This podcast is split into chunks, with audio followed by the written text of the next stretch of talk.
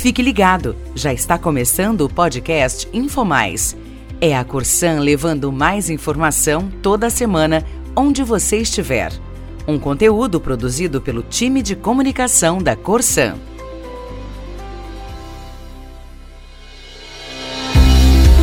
Olá!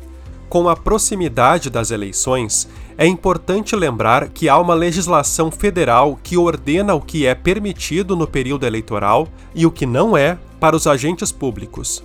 Todos nós que trabalhamos na Corsã somos agentes públicos, incluindo funcionários, estagiários e prestadores terceirizados de serviços. No podcast de 8 de julho passado, abordamos as restrições da lei em relação à aplicação de marca.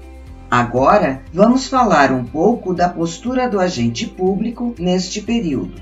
Como devemos atuar para nos mantermos dentro da lei eleitoral? Se não estiver atento às regras, o comportamento do agente público pode ser alvo de sanções, prejudicando a nós, a empresa e, eventualmente, candidatos e seus partidos. Por isso, vamos citar aqui alguns pontos da legislação está vetado fazer uso de bens públicos para manifestações políticas. Por isso, atente para o uso da internet e da rede do trabalho, assim como de celulares e computadores funcionais, além dos veículos e espaços físicos. É proibido distribuir ou guardar material de campanha em ambiente de trabalho. Não é permitido utilizar material de campanha como botões, adesivos, camisetas e outros, durante o expediente de trabalho e nas dependências da empresa.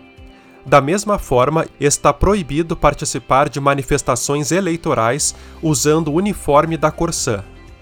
As realizações de eventos institucionais da companhia não são proibidas. No entanto, devemos priorizar aqueles que são essenciais para a manutenção do trabalho, como treinamentos, inaugurações de obras, entre outros. O uso do transporte oficial é exclusivo para o trabalho, não sendo permitido o deslocamento de quem quer que seja por motivo eleitoral. Todas essas regras fazem parte da cartilha que a Procuradoria-Geral do Estado elaborou essa cartilha esclarece sobre as permissões e restrições relativas às eleições deste ano no serviço público das administrações, direta e indireta.